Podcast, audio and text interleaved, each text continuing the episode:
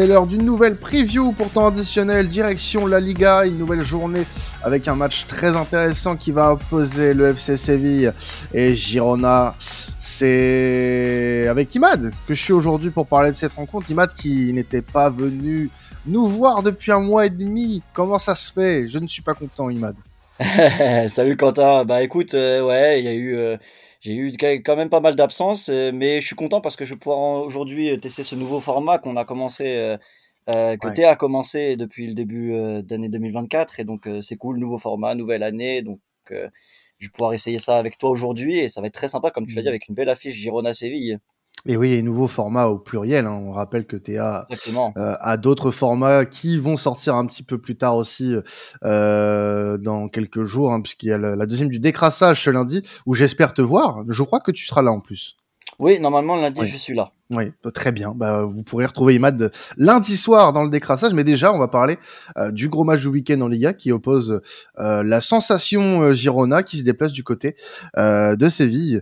un gros match pour Girona face à l'Atlético il y a quelques semaines, mais une perf qui a été décevante contre Almeria ces derniers, ces derniers jours.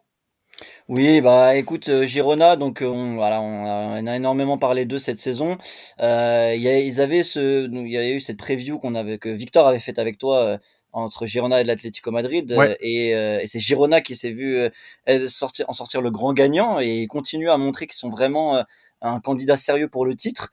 voilà, on parlait au début de candidat pour la Ligue des Champions, mais moi, franchement, quand je vois le, le, le la cohérence du jeu de Girona, leurs résultats, euh, leurs résultats aussi dans les confrontations directes, parce que quand tu bats le Barça avec 4 buts, tu bats l'Atlético Madrid avec 4 buts, c'est quand même que tu es un concurrent sérieux pour le titre, c'est plus que juste une surprise, c'est vraiment euh, pour moi un candidat sérieux au titre. Euh, donc voilà, ils avaient fait une performance vraiment remarquable contre les Colchoneros. Et puis euh, il y a eu voilà, il y a eu euh, depuis ce dernier match contre Almeria, les derniers où ils ont fait 0-0. Alors un match en dessous, ça arrive. C'est, c'est, ça arrive même euh, aux autres équipes comme le Barça, le Real Madrid, l'Atlético. Euh, chaque année où ils jouent le titre, on voit ce genre de performance contre les petites équipes. Mais là, c'était vraiment la manière. Euh, on a senti un Girona beaucoup plus gêné, beaucoup plus dérangé par l'Almeria et ils ont beaucoup plus subi. Euh, Almeria a quand même fait 20 frappes et Girona 5, donc il y a un écart quand même assez gigantesque entre les deux équipes sur ce, sur ce, sur ce match-là. Et voilà, bon, Girona avait fini à 10 très rapidement sur la deuxième période. Euh, mais voilà, on est resté sur une prestation un peu décevante de Girona. Après, ils ont entre-temps gagné en, en, Coupe du Roi. Euh, ils se sont qualifiés pour le prochain tour. Donc euh, voilà, c'est pas non plus de quoi, enfin c'est pas un motif non plus alarmant, mmh mais c'est vrai que Girona en championnat restait sur une prestation un peu plus décevante. Ouais, ça, ça a été un peu la, la, la fausse note hein, sur les dernières semaines par rapport à par rapport à Girona, euh, qui n'a pas eu forcément un impact hyper négatif sur le championnat puisque Girona est toujours en tête malgré le bon, il y a un match d'avance hein, sur la sur le Real, et, et, le Barça notamment, mais euh, Girona n'est pas en difficulté pour autant et enfin peut-on dire de Girona que c'est une équipe en difficulté même si elle termine deuxième du championnat? Non, euh, Girona Girona pour le moment qu'on soit bien clair, même si euh, le, le classement est tout à fait mérité pour les Catalans, ça reste une anomalie, une, euh, quelque chose de totalement imprévu puisque on a certains, certaines grosses équipes qui pour le moment ne sont tout simplement pas au niveau. Oui, je vais faire le parallèle facile avec euh, l'équipe de Leicester à l'époque euh, qui ont fait euh, voilà l'épopée incroyable en 2016 en mmh première ligue. on disait un peu la même chose quand tout le monde pensait à cette période-là, ah Leicester est un candidat sérieux pour le titre, mais on se disait au fur et à mesure du temps, voyez bon si Leicester flanche et finit troisième, quatrième, ça reste quand même énorme si on quand on voit euh, la positionnement auquel on les voyait en début de saison. Euh, Girona, je me rappelle dans notre preview avec euh, Victor, moi je les voyais ventre mou, euh, on discutait même pour le maintien. Là, tu les vois jouer le titre, c'est quand même gigantesque ce qu'ils sont en train de faire. Donc, comme tu le dis, il faut, il faut être raisonné quand même dans notre perception de, la saison de Gérone. être patient, voir comment ils vont voilà enchaîner ce calendrier qui va arriver. Alors attention, il y a les équipes aussi euh, qui jouent le, le, titre avec eux et qui vont jouer l'Europe, donc qui vont peut-être perdre des points à ce moment-là. Donc euh, à Gérone d'être euh, voilà d'être impliqué et mhm. pourquoi pas aussi faire un bon parcours en coupe hein, puisqu'ils sont toujours qualifiés en quart de finale. Donc donc voilà, ça Face peut être à qui le quart de finale? Alors, j'ai pas vu le tirage au sort de, de la Copa. Il faudra que je regarde ça. J'ai vu que bon, je me suis intéressé au Barça surtout. Euh, Mallorca, Mallorca. Mallorca. Mallorca, d'ailleurs en... milieu de semaine. Ouais. ça reste euh, un tirage quand même euh, abordable pour Gérone, même si c'est à l'extérieur. Euh, voilà, il y a un parcours à faire, sachant que le Real Madrid s'est fait sortir. Euh, le Barça n'est pas en ce moment dans la meilleure de ses formes. Il y a que l'Atlético Madrid qui peut faire peur dans cette compétition-là, la Coupe du Roi. Donc, donc voilà, il y a un truc à faire, une vraie saison à faire du côté de Gérone. Mmh, une équipe qui euh, va rester à surveiller, hein, bien évidemment, euh, pour le restant de la saison. Et puis, on va accentuer un petit peu cette preview, notamment sur l'adversaire euh, des Catalans, qui est le FC Séville, une équipe on combien décevante. Alors, on avait normalement prévu de faire ce podcast avec notamment un invité qui était Marc de, de Séville France. Malheureusement, pour des question d'emploi du temps, on n'a pas pu s'accorder. D'ailleurs, on, t'embrasse, euh, Marc. Mais euh, voilà, on va parler de Séville. Neuf matchs sans victoire à domicile avant de recevoir euh, Girona. C'est un triste record. Alors, chez vous, avant de, de, voilà qu'on vous dise exactement depuis quelle saison c'est, est-ce que vous savez tout simplement depuis quelle saison c'est? Nous, on le sait forcément puisqu'on a préparé. On, a, fait là, on a préparé un petit peu notre émission et ça fait un petit moment que ce record n'avait pas été battu.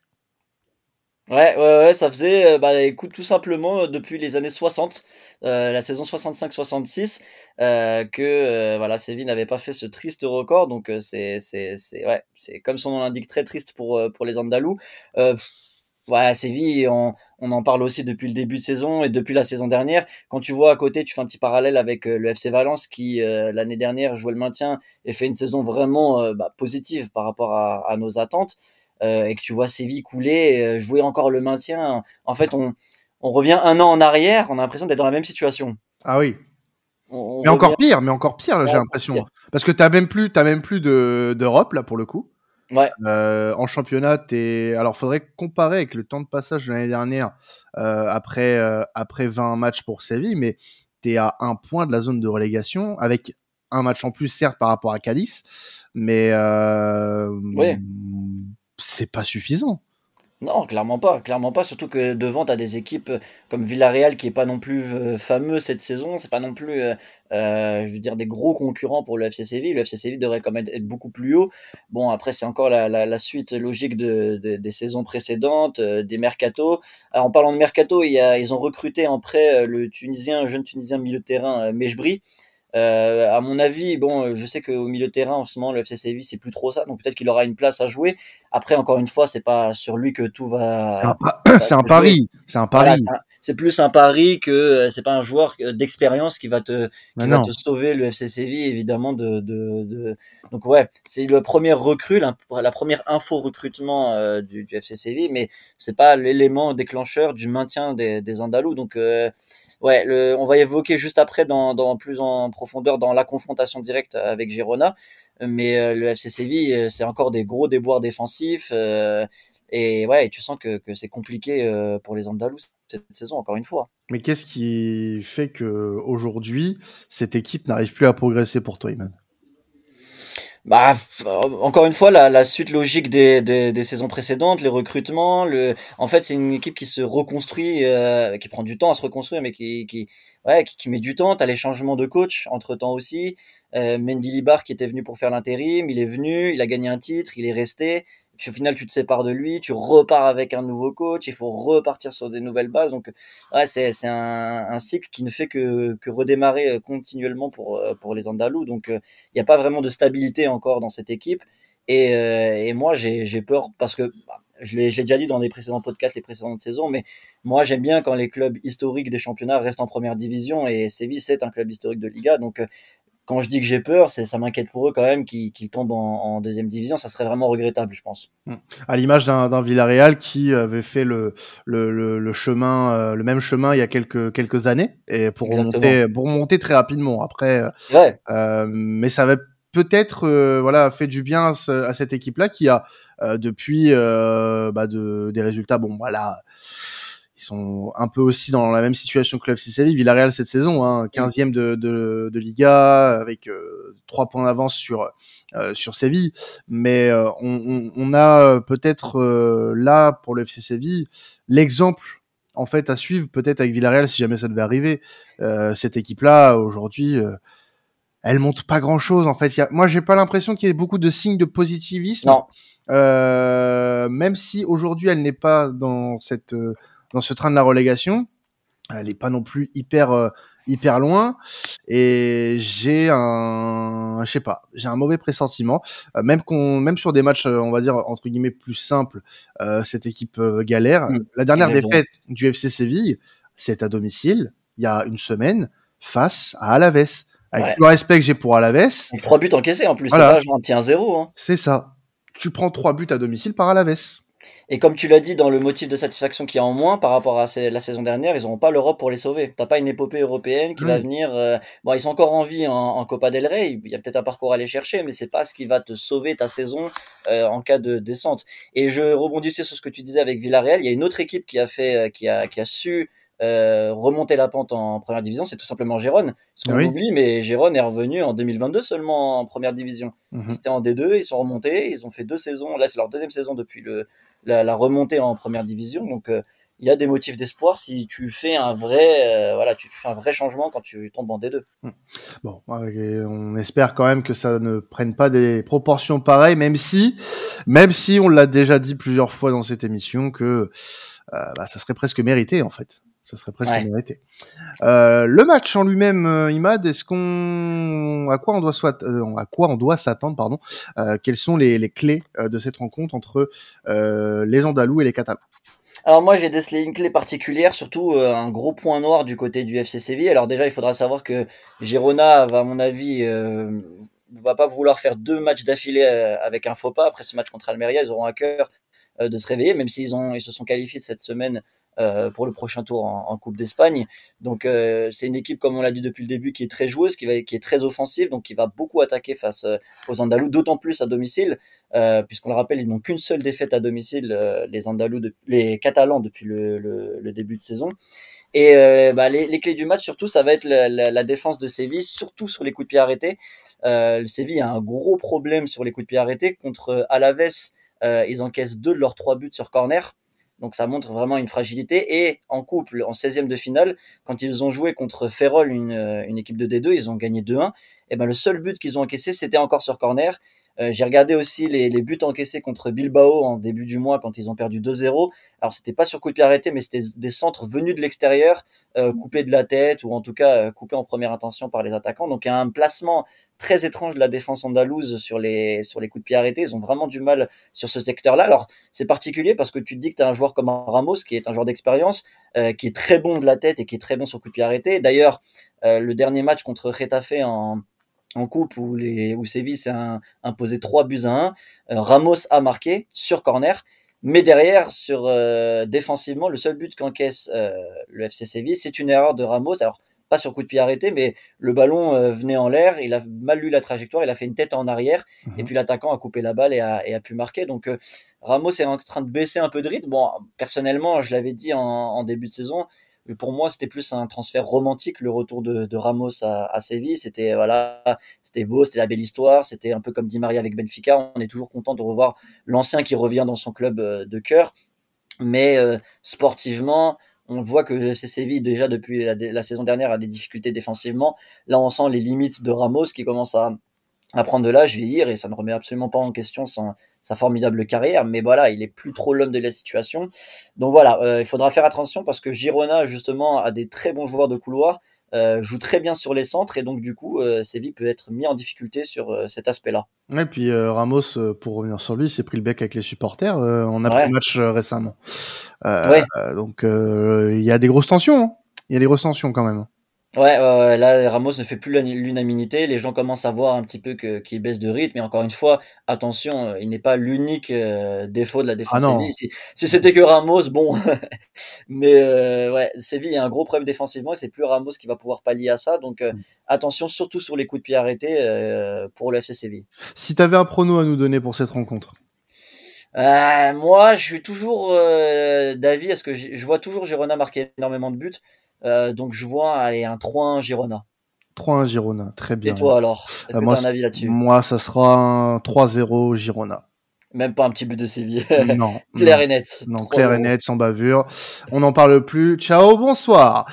euh, pour terminer, Imad voulait nous parler dans son édito euh, de fin de podcast d'Antoine Griezmann, euh, qui fait euh, voilà une saison extraordinaire avec les Colchoneros.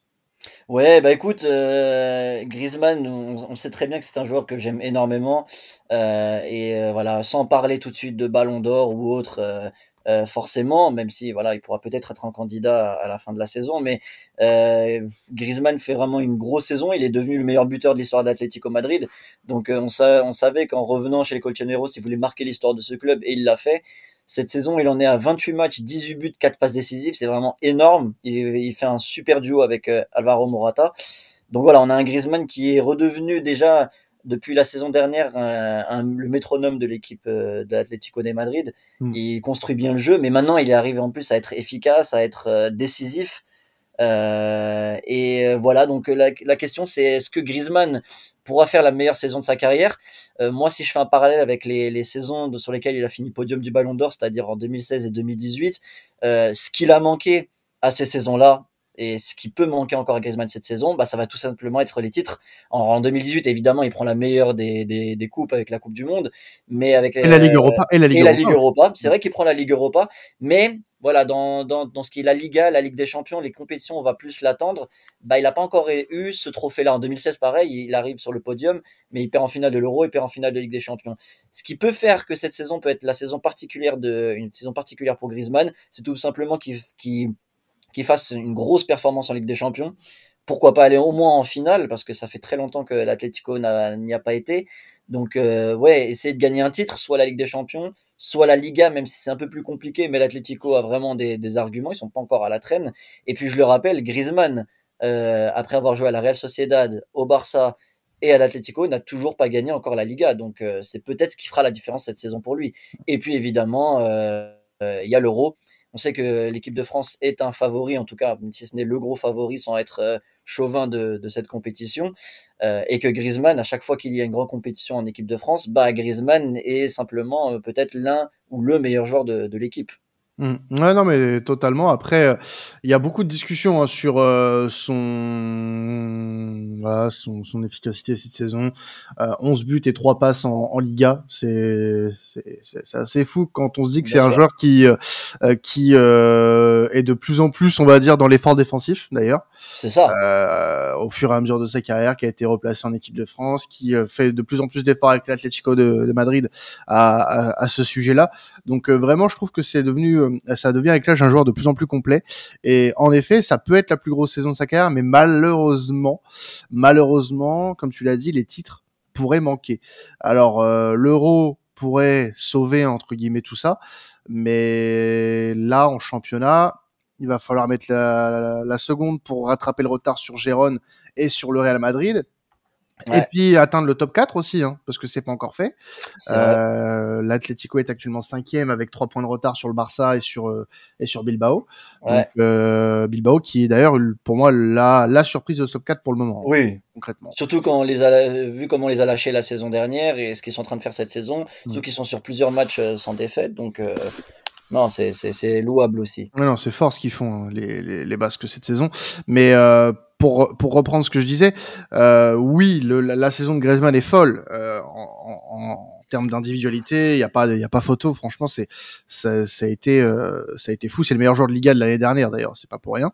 Euh, mais euh, c'était Ter Stegen qui a été élu, mais Griezmann a été l'un des, des des, enfin, un des, des, des, prétendants pour, euh, pour ce titre aussi. Oui, et oui, exact, pardon, excuse-moi.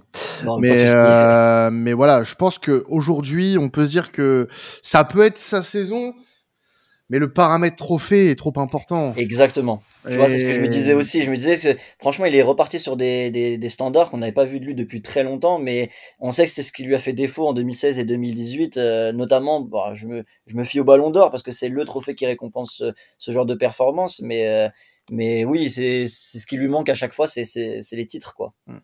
Eh ben écoute, on verra si à la fin de la saison l'Atlético fait une une remontada au niveau du classement et il y a encore la coupe euh, euh, la coupe du roi aussi pour l'Atlético. La coupe du roi, même si c'est pas ça qui va peser dans pour Griezmann. Et, la Ligue des Champions.